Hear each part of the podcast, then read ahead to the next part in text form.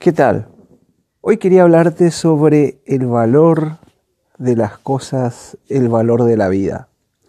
Este es un tema muy interesante, siendo que los valores y conceptos que estamos manejando eh, lo tomamos de nuestro medio ambiente, ¿no es cierto? De las redes sociales, lo tomamos de nuestro sistema educativo, lo tomamos de nuestras amistades, pero estamos siendo fuertemente influenciados por los medios y los medios de comunicación a los cuales nosotros eh, estamos enchufados prácticamente 24 horas, tienen la capacidad de moldearnos de implantar en nosotros conceptos. Y estos conceptos eh, no son tan sanos. Estos conceptos tienen intereses materiales, eh, forman en nosotros eh, ideales de felicidad, porque están queriendo vendernos un producto, ya sea ropa, ya sea algún artículo eh, electrónico,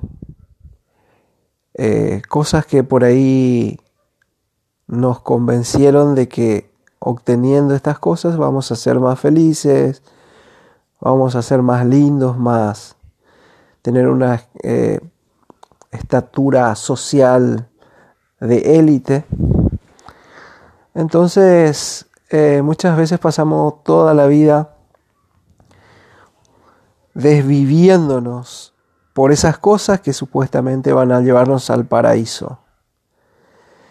Y al andar detrás de esto, nos apartamos de aquellas cosas o de aquellas personas que realmente tienen un valor, un valor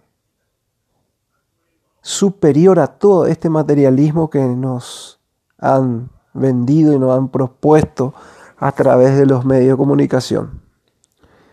Eh, estar tanto tiempo en, las redes sociales o enchufado en la tecnología que por lo general eh, son pavadas las que consumimos, son chatarras entre los entretenimientos y chistes y burlas y todo ese morbo que se mueve ahí en, esa, en las redes sociales, estamos atrapados en un mundo materialista y muy superficial. Nos quita la, la capacidad de reflexión, la capacidad de disfrutar de personas reales. Estamos sumergidos en un mundo virtual y estamos idealizando situaciones que nunca se concretan. Esto es muy triste. Dejamos de tener ese contacto físico, dejamos de escuchar, entender y comprender a la otra persona por, por los ideales y por querer alcanzar aquello que los medios nos han dicho, aquellas cosas que los medios han puesto nosotros como que al obtener eso vamos a ser más felices. Y dejamos pasar la vida. Lamentablemente. Tendríamos que desenchufarnos cada tanto de una manera así disciplinada. Deberíamos imponernos a nosotros mismos una autodisciplina para poder disfrutar más de la naturaleza, de las personas que dejarnos guiar por los estándares que se nos han sugerido. ¿Cuántos eh, seres queridos, amigos tenemos al lado de los cuales podríamos estar disfrutando, aprendiendo y no lo estamos haciendo? Eh, no podemos sentarnos un rato sin, sin dejar de tocar nuestro celular es un problema ya psicológico el, que se nos ha incorporado. ¿verdad? Y valoramos más las cosas que supuestamente nos van a hacer felices y tenemos también conceptos altos estándares para valorar a las personas que si no se si no encajan al estándar de belleza o al estándar de poder o al estándar de éxito no la queremos como, nuestros amigos sin embargo toda persona tiene algo que enseñarnos toda persona tiene algo que aportar y de toda persona podamos nosotros enriquecernos,